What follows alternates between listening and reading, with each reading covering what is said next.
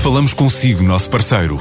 No mundo dos negócios, a transação de imóveis, equipamentos industriais, arte e navios é garantida pela experiência de profissionais, com solidez, rigor e isenção.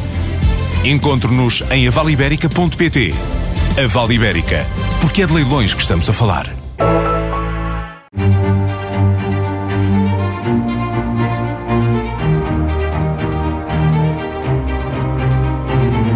Engenheira de formação especializada em sistemas e computadores, Fátima Carioca também doutorada em gestão. Fez carreira em empresas tecnológicas e é a diretora da Escola de Negócios AES.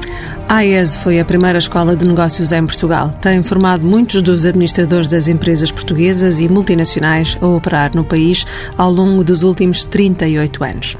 Fátima Carioca, seja muito bem-vinda à Vida do Dinheiro. É professora de fator humano na organização e coordena projetos na área de eh, gestão de pessoas, conciliação, família e trabalho e responsabilidade social. Estas áreas têm sido, digamos, parentes pobres na gestão, ficam muitas vezes fora das agendas. Acredita que alguma coisa mudou nos últimos anos? Uh, sim, acho que na maior parte das situações. Uh, peço por agradecer a, a, estar aqui presente e a oportunidade. Uh, já ia direta ao tema.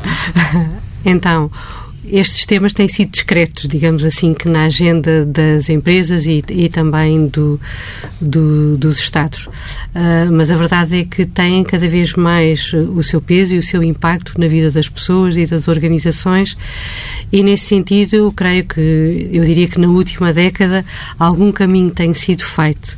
Nós chegamos ao destino, é verdade, uh, mas há caminho que é feito. Uh, nestas áreas, acho que é importante nós definirmos à, à, partida quem é que são os protagonistas. E quando falamos em conciliação, falamos essencialmente na integração de vários âmbitos da vida pessoal nos quais todos nós nos realizamos. Uh, muitas vezes uh, no trabalho e, portanto, a empresa é um, é um protagonista importante, uh, também como cidadãos e, por isso, o Estado também é um protagonista importante, também na família e, por isso, a família também é um protagonista importante, uh, mas a realidade é que o protagonista principal somos nós próprios. Apesar do enfoque costumar, uh, estar, costuma estar nas empresas, nos gestores, estão realmente preocupados com, com estas questões? Sim. Com o fator humano? Se creio que os bons gestores estão. Os bons gestores estão preocupados. E os bons gestores estão preocupados, embora saibam e tenham consciência que, na maioria das vezes, não resolvem os problemas de conciliação. Aliás, há um estudo que levamos a caso eh, desde há uns três anos, diria eu, com as melhores empresas para trabalhar uh, com a Everis e é muito interessante que na maioria das perguntas em que nós colocamos uh, a questão uh, sobre as políticas de recursos humanos e vem também perguntas sobre a conciliação.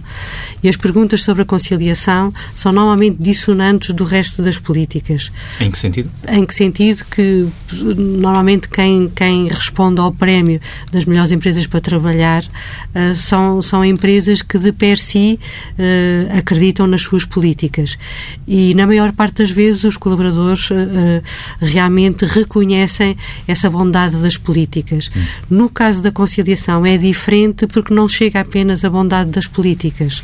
É verdade que é necessária a cumplicidade da família, é verdade que é necessária uma referência eh, padrão uh, dada pelas leis e pela normativa do Estado, mas também é verdade que as empresas atuam como facilitadoras dessa mesma conciliação. Mas no final tenho de ser eu o que, a saber o que é que quero para a minha vida. E por isso aí a dissonância de a solução não estar apenas na empresa. A empresa é um grande facilitador e é muito importante que tenha essas políticas facilitadoras de flexibilidade, por exemplo, uh, e de crescimento e de desenvolvimento pessoal, mas no final a solução é sempre uma solução pessoal. Falou de Estado, vamos também falar do Governo. O Governo chegou a apresentar um programa para a conciliação da vida profissional, pessoal e familiar e que alarga, nomeadamente, as licenças parentais e aumenta os abonos de família. Não é suficiente este programa?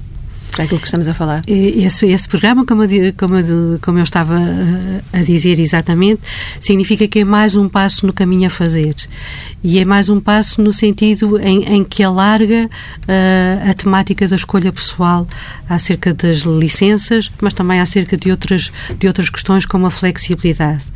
Uh, eu acho que tão importante quanto ter feito a norma e a lei, foi importante chamar empresas que de alguma maneira se comprometam, uh, pelo menos trabalhar com, com a lei e levar mais longe a lei e as práticas. E daquilo, daquilo que conhece, do que vê, da, até do dos gestores a quem ensina, eh, o que é que me parece que inibe mais essa decisão pessoal? É o receio de ser mal visto na empresa por se preocupar com a conciliação trabalho-família? É o receio de não contar com uma família em casa que apoie nesse sentido? O que é que inibe esse eu a tomar uma decisão diferente? Uh, muitas vezes o que sistematicamente aparece nos estudos que, que levamos na IES uh, tem a ver essencialmente com o facto de serem penalizados na carreira por tomarem algumas decisões, nomeadamente, por exemplo, por um alargar de uma, de uma licença, mesmo que seja uma licença sem vencimento. Portanto, a penalização a posteriori na carreira uh, é, um, é uma das, uh, dos fatores apontados como o não aceder a políticas que a própria empresa disponibiliza. O outro tem a ver com a relação com a chefia direta, não é? Uh, e, e a verdade é que muitas das avaliações feitas em termos de desempenho ainda se fundamentam muito no presencialismo. E por isso depois lá vem, lá vem o princípio que longe da vista, longe do coração, e as pessoas não acreditam. Deixe-me deixe contar que numa das empresas multinacionais uh, presente em Portugal, Uh, há anos atrás, uh, na Ericsson, uh, a nível internacional, disseram que havia um meio-dia por semana em que as pessoas trabalhariam fora da empresa, exatamente para se irem habituando a, a, um outro tipo de regime de trabalho em que pudessem escolher e de alguma maneira flexibilizar. E Portugal foi dos que ficou pior nessa nessa nessa medida uh, e no ano a seguir tiveram de impor a medida. Ou seja, não deixar que as pessoas fossem lá trabalhar eh, durante meio-dia exatamente por causa disso, porque se fosse opcional as pessoas não iam para casa. Uhum. No mundo empresarial, eh, a igualdade de género tem dado alguns passos, mas provavelmente passos lentos. Como é que vê as cotas nas empresas cotadas e nas empresas públicas que já entraram em vigor? É verdade. Hum, sabe que há, há anos atrás era contra as cotas. Mudou de opinião. Verdade. Uh, e era contra as cotas por uma questão de princípio, não é? Uh, de facto, as pessoas devem estar nos lugares por mérito próprio, por, uh, por compromisso para com o projeto da empresa, com a missão da empresa, e por isso, por direito, devem estar no lugar mas também é verdade que muitas vezes é preciso trilhar um caminho e que esse caminho tem de ser um caminho uh, uh, quase que um caminho pedagógico, digamos assim. Uhum. E a verdade é que se eu não colocar em cima da mesa uh, quase obrigatoriedade de olhar também para senhoras, é provável que eu buscar entre os meus pais, tipicamente masculinos, quem eu quero ter na minha mesa da administração é, é, é, natural. E é natural e é humano, porque os lugares de administração são lugares essencialmente de confiança. Eu tenho que confiar naqueles que tenho à volta da, da minha mesa. Além do mérito, é necessário uma relação de confiança. E a relação de confiança faz-se com os pares que eu conheço. E por isso, impor esse caminho, que eu diria pedagógico e transitório, de uma cota a nível dos conselhos de administração, acho que será positivo e Deus queira, há de passar. Para já estamos a falar de empresas cotadas e de empresas públicas. Sim. Eh, deveria ser mais abrangente que isto? Eh, eu acho que o papel pedagógico é sempre das empresas públicas e das empresas cotadas, que são aquelas que têm maior visibilidade. Uh, acho que isso é um conscientizar de todas as empresas.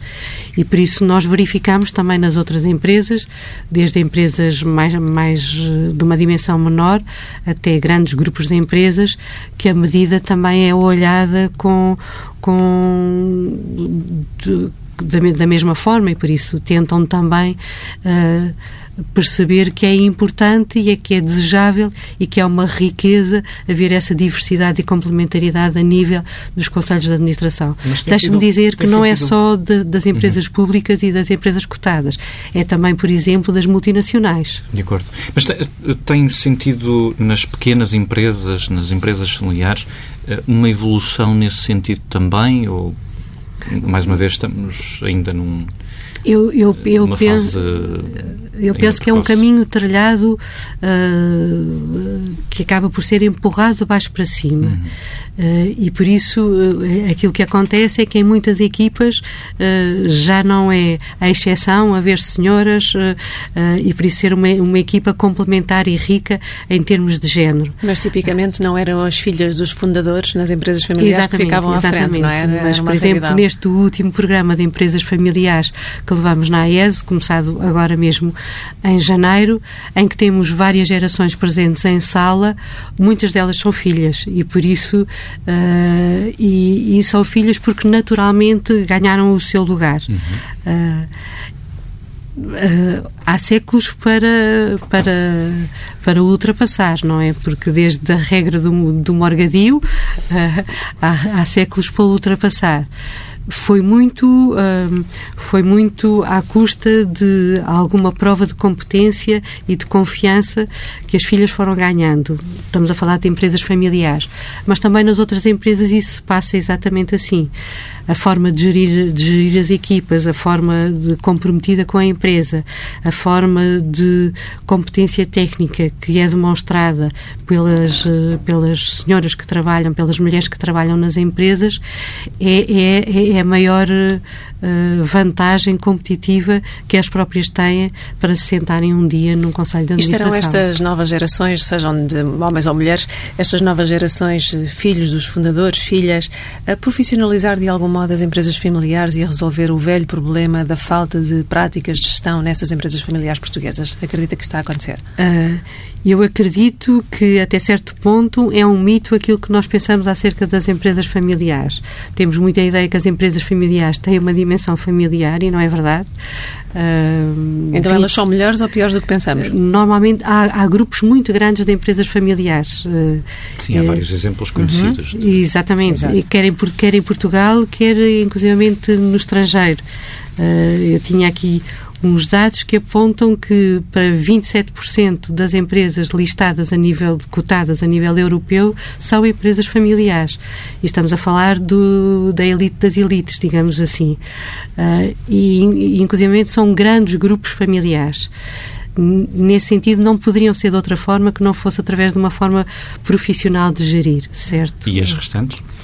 As restantes, eh, eu acho que tendem cada vez mais a entender que, embora tenham especificidades que são próprias das empresas familiares, eh, é necessário tratar a empresa como empresa e a família como família. E uma empresa trata-se de forma profissional e a família também se trata de uma forma familiar.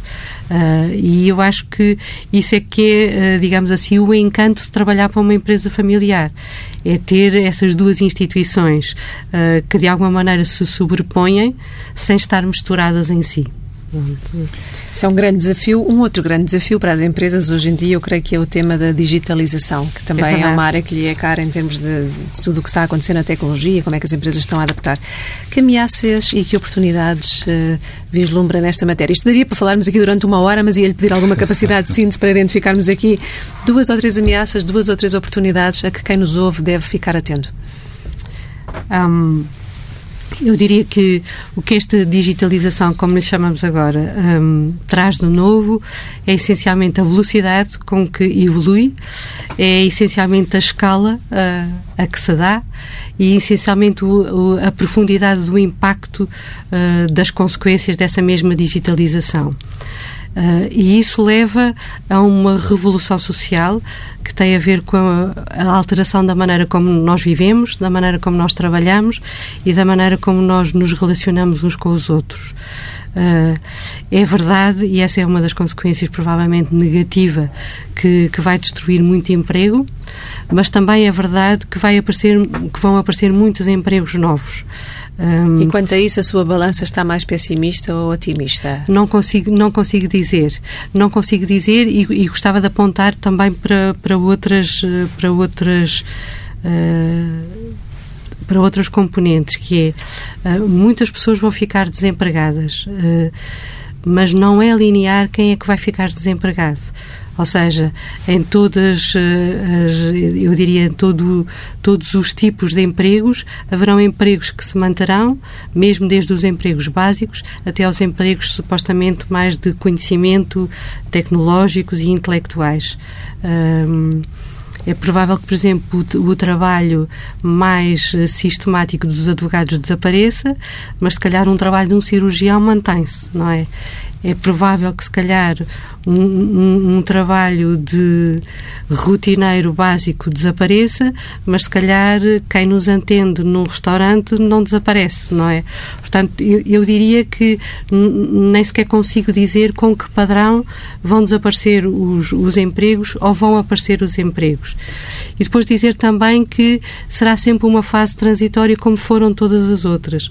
Eu recordo, aliás, o professor Luís Cabral, com, que, que é professor da New York York Stern e que também é professor da IES Business School, eh, costuma recordar que na década de 80 eh, houve milhares e milhares de empregos desaparecidos na agricultura portuguesa e que neste momento estarão a fazer outras coisas. Aliás, há uma renovação da própria uh, olhar como negócio para a agricultura portuguesa. E por isso será sempre um ajustamento. Que todos os ajustamentos são dolorosos, é verdade. E este também não, não fugirá à regra.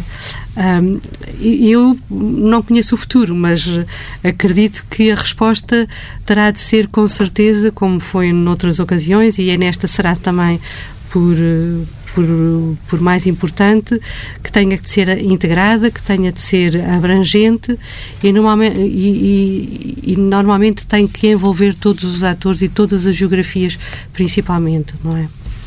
Falemos um pouco sobre a economia portuguesa. Como é que avalia o comportamento da economia neste momento?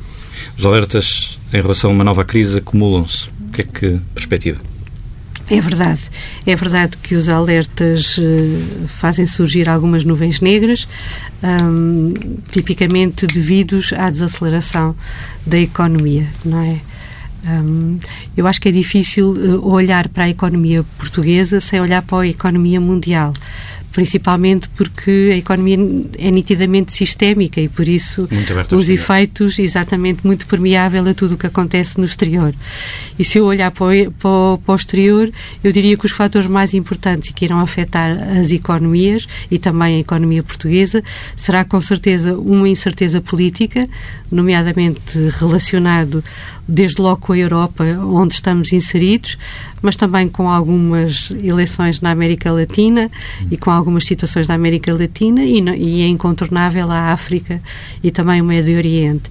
E depois os, os outros players grandes que têm a ver com os Estados Unidos e com a China, uh, que de alguma maneira o clima de guerra comercial entre os dois afeta sempre, a própria desaceleração da China uhum. afeta completamente. O FMI estimava que a desaceleração de 1% eh, na economia chinesa levaria a que nas economias mais evoluídas, supostamente na nossa também, uh, teria uma quebra de 0,3% em termos do crescimento, só pela China desacelerar.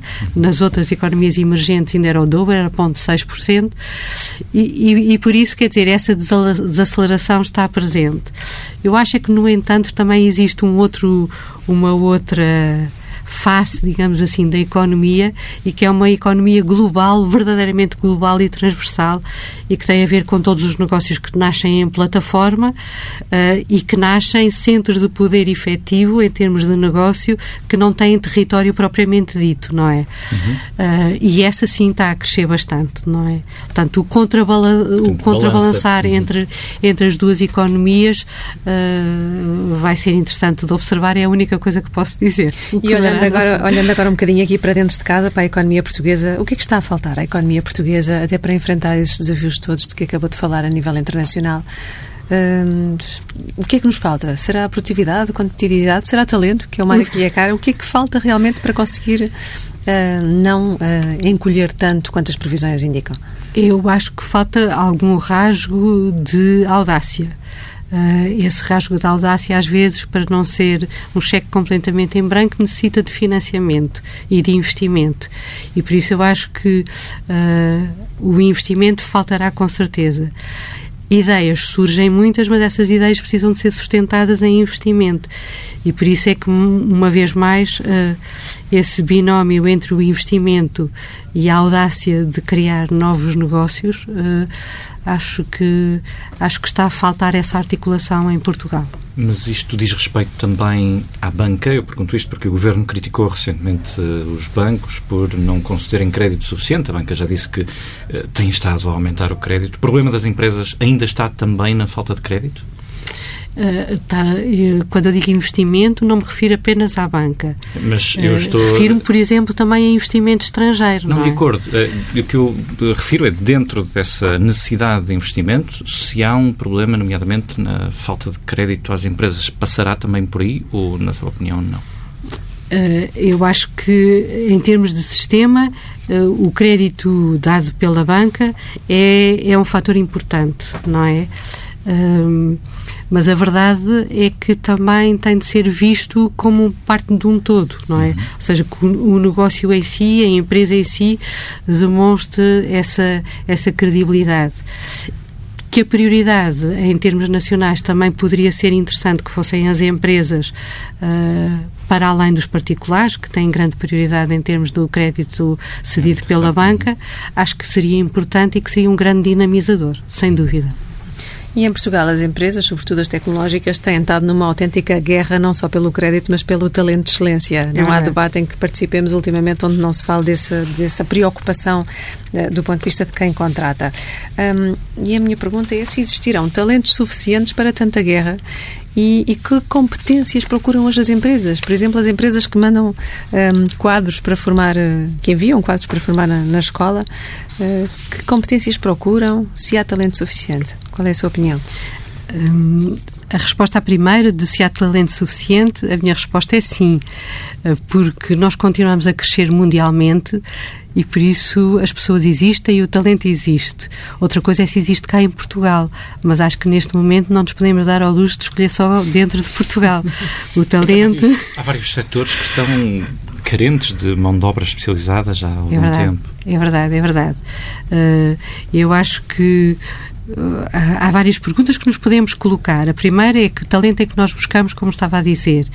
E tipicamente as empresas portuguesas, como outras empresas, procuram pessoas que estejam familiarizadas com a tecnologia, pessoas que, seja, que tenham características analíticas para saber ler os dados e de alguma maneira reconhecer padrões e exceções, pessoas que sejam criativas nas soluções e que tenham abertura e capacidade para ir aprendendo ao, ao longo de toda a vida.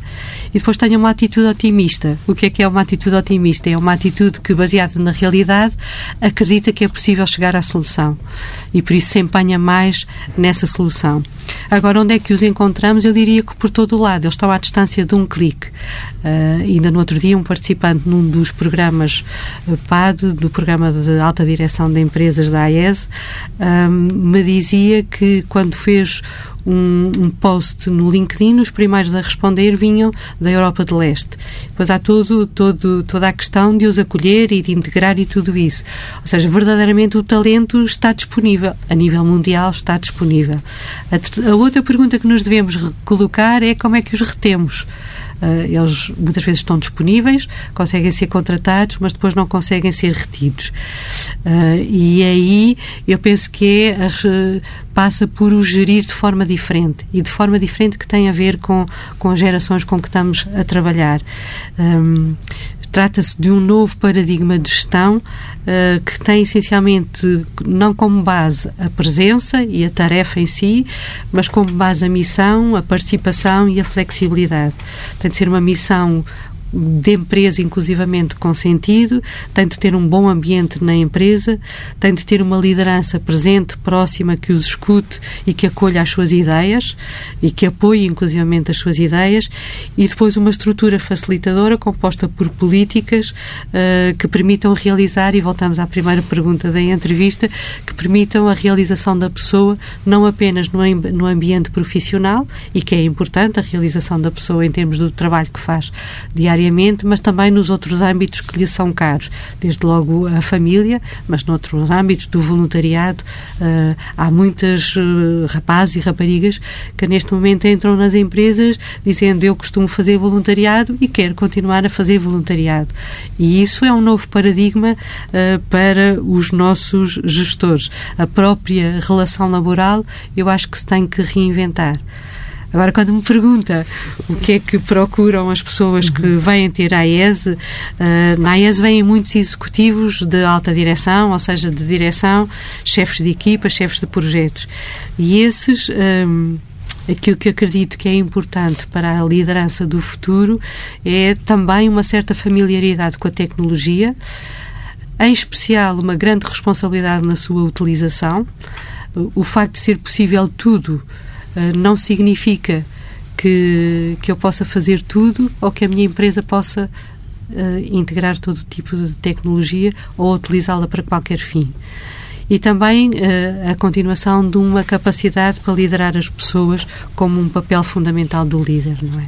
E estarão as escolas de negócios a formar esses talentos que o mercado precisa? Hoje em dia assistimos a muitas escolas de negócios em Portugal, elas têm vindo a crescer, a competição aumentou bastante. Uh, durante muitos anos, os empregadores diziam que as escolas eram muito teóricas e estavam muito longe uhum. do mundo do país real. Também mudou alguma coisa nesse paradigma, na sua opinião? Uh, falando da AES, falando da AES, a AES foi sempre um, um, uma escola de negócios muito enraizada no tecido empresarial. Uh, e por isso é uma das, das características importantes da nossa escola é que muitos dos nossos professores, do nosso claustro, são pessoas enraizadas no mundo empresarial. E quando olha para o setor, para as outras universidades, aí houve alguma evolução nesse paradigma ou continua a haver um distanciamento muito grande entre o mundo real das empresas e o mundo académico? Uh, eu penso que as empresas que procuram as escolas de negócio procurarão esse enraizamento. Uh, eu diria que, que a ESE é, é, assim, ou seja, está enraizada, por um lado, no mundo e por isso tem uma característica internacional, que é de pertencer a uma rede de escolas, que é a rede de escolas do IES, onde somos 20 e tal escolas, desde, desde a Ásia até a América Latina, Estados Unidos, etc. E por isso essa visão holística do mundo e integrada é importante, assim como é importante o enraizamento no mundo empresarial. E depois, eh, aquilo que também fizemos de há uns tempos a esta parte é pensar muito em concreto que tipo de, de competências quereríamos dar às pessoas que passavam por lá. Uh, para nós uh, é, é fundamental dar alguma familiaridade com as tecnologias, perceber como é que eu posso integrar as tecnologias, como é que eu posso reinventar o meu negócio aproveitando as tecnologias uh, e essas ferramentas imprescindíveis. Por outro lado, também ter uma grande literacia em termos de data, ou seja, a tal capacidade de análise de big data um, e, e purgar inclusivamente os dados até entender o que é que é causas, o que é que são efeitos, quais são as tendências, quais são os padrões e quais são as exceções, mais uma vez para articular com o meu modelo de negócio e uma terceira, uma terceira vertente que tem a ver com a humanidade, não é? o que temos de diferente em relação às, às, máquinas é exatamente a humanidade. Por isso, perceber como é que se motiva pessoas, como é que se lidera pessoas, como é que se gera pessoas, o que é que é a pessoa em si, uh, isso é fundamental também, portanto. São essas também as principais preocupações dos decisores que passam hoje pela ES? Esses elementos de que, de que falava? Os decisores que, que, se aproximam da AES e que vivem intensamente os programas de executivos da AES são pessoas eh, que percebem a integração destas três vertentes e que percebem que aí estará o diferenciador da sua empresa. E o diferenciador da sua empresa em termos dos modelos de negócio e, portanto, de competitividade, mas também o diferenciador da sua empresa em termos de atração do talento e, e também, ainda por último, o diferenciador da sua empresa em termos de sustentabilidade a longo, a longo prazo. Uhum. Onde é que a ESE quer estar daqui a 5 ou 10 anos? Que perspectiva para a Escola de Negócios que lidera? Uh, o que a escola quer ser daqui a 5 a 10 anos, uh, quer estar presente uh, no tecido empresarial português e, por isso, como primeira resposta, continuar a responder a Portugal e aos empresários portugueses, mas também não perder e ganhar ainda mais a característica internacional e, portanto, responder também a todos os grandes problemas que são problemas mundiais. E fazer isso em parceria com outras, com outras escolas que, como o IES e as outras escolas da rede IES, eh, comungam dos mesmos valores que nós comungamos, não é? Que nós eh, defendemos. E essa estratégia faz-se pelo convite de professores internacionais ou também pelo, pela admissão de alunos internacionais, que é uma hum, tendência também em Portugal? Faz-se faz das duas maneiras. Eh, faz-se na exposição de alunos portugueses a ambientes internacionais.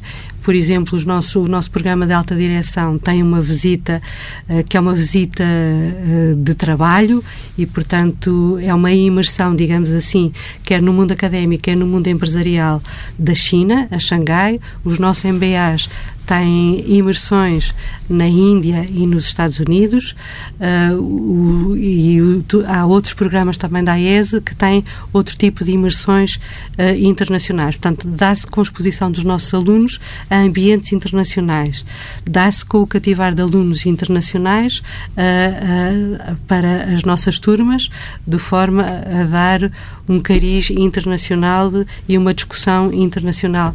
Dá-se também com troca de professores, a exposição de nossos professores a escolas internacionais e o convite de professores internacionais a darem, a darem aulas lá. Aliás, como sempre aconteceu, porque nós nascemos ligados ao IES e eram professores internacionais os primeiros que existiram na IES.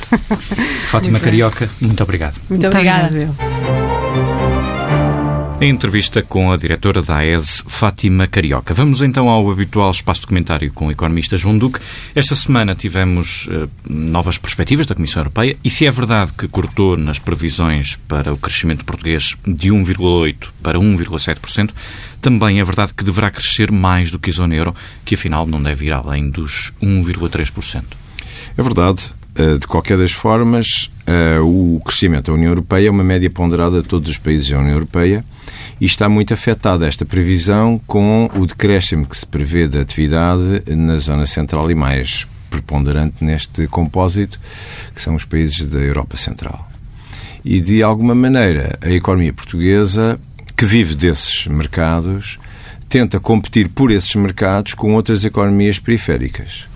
E, portanto, se nós quisermos ver o quadro todo e não ficarmos cingidos a, essa, a esse enquadramento que acabou de fazer, Uh, temos que olhar para a forma como os outros países que competem diretamente connosco uh, se estão a posicionar e estão a preparar as suas economias e estão a concorrer connosco e, portanto, aí a previsão também feita sobre eles. E aí nós uh, estamos mal classificados. Portanto, isto é, nós estamos a crescer menos do que aqueles que se comparam connosco face ao centro da Europa. De uma forma geral, isto, isto, quer dizer, aquela, isto é aquela novidade ou aquela notícia que não é completamente boa, também não é completamente má. É verdade. Mas, de qualquer das formas, tem dentro dela este germen que não é positivo. Uh, por outro lado, esta, esta notícia vem na sequência daquilo que são as outras notícias e de todas as expectativas que vêm a abrandar e que põe um problema, a meu ver, que é relativamente importante, que é a do impacto que esta redução do crescimento poderá ter no orçamento do Estado. Se formos ler o orçamento do Estado, que foi feito com base num cenário mais generoso, mais otimista, da volta dos 2,2% de crescimento da economia portuguesa para 2019, eh, se formos ver um capítulo que há análise de sensibilidade, ficamos um bocadinho desanimados. E porquê? Uhum. Porque essa análise de sensibilidade tem várias variáveis, mas não esmiuça muito aquilo que seriam impactos no, no saldo das administrações públicas, isto é, no orçamento, na prática, uh, por efeito deste tipo de quebra de atividade. E, portanto, por, porque é muito diferente para, para o orçamento se esta quebra de atividade vem da procura interna do consumo, ou da procura interna do investimento, ou da procura externa. Então, são diferentes, temos diferentes impactos, porque os impostos que nós cobramos sobre as atividades interior ou exterior é diferente. Ora, a União Europeia também não diz de onde é que está, eh, onde é que tem a quebra e, portanto, é um crescimento global e, portanto, nós não ficamos a saber exatamente qual poderá ser a origem desta quebra na perspectiva da União Europeia, se bem que eu anteveja que seja por redução significativa nas exportações. E também um alertazinho que eles chamam para o investimento. Portanto, o que quer dizer que, de alguma maneira, uh, há um conforto uh, relativamente forte, a meu ver, face àquilo que são impostos sobre o consumo dos portugueses, porque o consumo dos portugueses não parece que seja muito afetado, haverá sim há uma redução nos impostos que recaem sobre exportações ou importações que depois para reexportação e também de algum investimento. E, portanto, de alguma maneira, isto terá impacto orçamental, sem dúvida, e o Ministro das Finanças vai continuar a gerir da sua maneira, que é, provavelmente, acho eu, uh, com menos flores e menos uh, resultados para, ao menos, digamos, festas que os seus congêneres do governo quereriam, porque querem muito investimento e muita despesa este ano, ele terá que fazer uso do seu travão e terá que, provavelmente, eh, fazê-lo de uma forma muito antecipada. Já. Já. Esta semana ficámos também a conhecer uma auditoria do Tribunal de Contas ao processo de alienação das seguradoras da Caixa Geral de Depósitos e o Tribunal de Contas é muito crítico do processo, dizendo que até foi eficaz no curto prazo, mas que a operação não se revela vantajosa para o interesse público no médio prazo. que comentário é que, que lhe merece este assunto? Bem, eu acho que o Tribunal de Contas eh, é, é um bocadinho injusto nesta avaliação que faz. Ah, eu até posso ser mais para É bastante injusto nesta avaliação que faz. Um, e, e porquê é que eu acho que é injusto na avaliação que faz? Porque na prática compara aquilo que foi a operação realizada. Eu estou a falar no preço, na questão dos valores, não no processo. O processo é outra história. Mas no preço. Uh, compara aquilo uh, que se. Uh, os dados com que se trabalhou à partida com aquilo que foi um resultado das empresas posteriormente. E, e diz que bom, isto foi um preço, uh, não foi uma venda eficiente, uh, apresenta valores de, em período de três anos que são de resultados muito superiores àqueles dos três anos anteriores. E, portanto, no fundo, a pôr em causa o valor uh, da venda. Eu acho que isto é muito injusto. E é injusto porque eh, nós temos que nos colocar no momento da venda para perceber quem é que estava disponível para comprar aquilo. Não é, ah, posteriormente, se, pois, no fim do jogo toda a gente sabe fazer o totobola. Antes do jogo é que nós temos que analisar e temos que ver se o trabalho foi bem feito, com os dados certos, a ponto de guiar as negociações da forma adequada. E eu, francamente, acho que é muito injusto fazer aquelas comparações. Até porque a comparação, para mim, parte logo de um problema de, de, de, incomparabilidade, que é, eu posso argumentar até que, posteriormente à venda, houve uma alteração na gestão da empresa que levou a modificar para bem os resultados. E agora, o que é que é resultado do passado e resultado da nova gestão? Eu não posso, então não posso sacar totalmente a uma má negociação o facto de posteriormente haverem resultados, porque os resultados já são conduzidos por uma nova administração. Portanto, nesse sentido, acho injusto.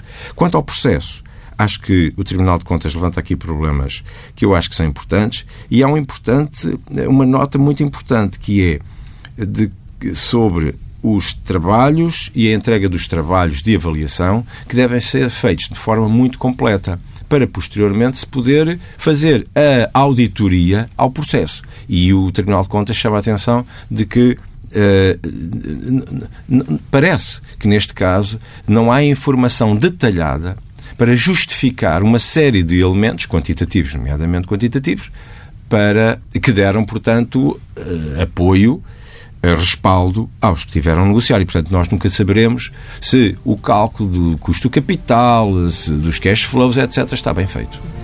Muito bem, professor João Duque, muito obrigada. E já sabe que pode ler tudo no Dinheiro Vivo este sábado, que sai nas bancas com o Diário Notícias e também o Jornal Notícias. E ouvir quando quiser em tsf.pt.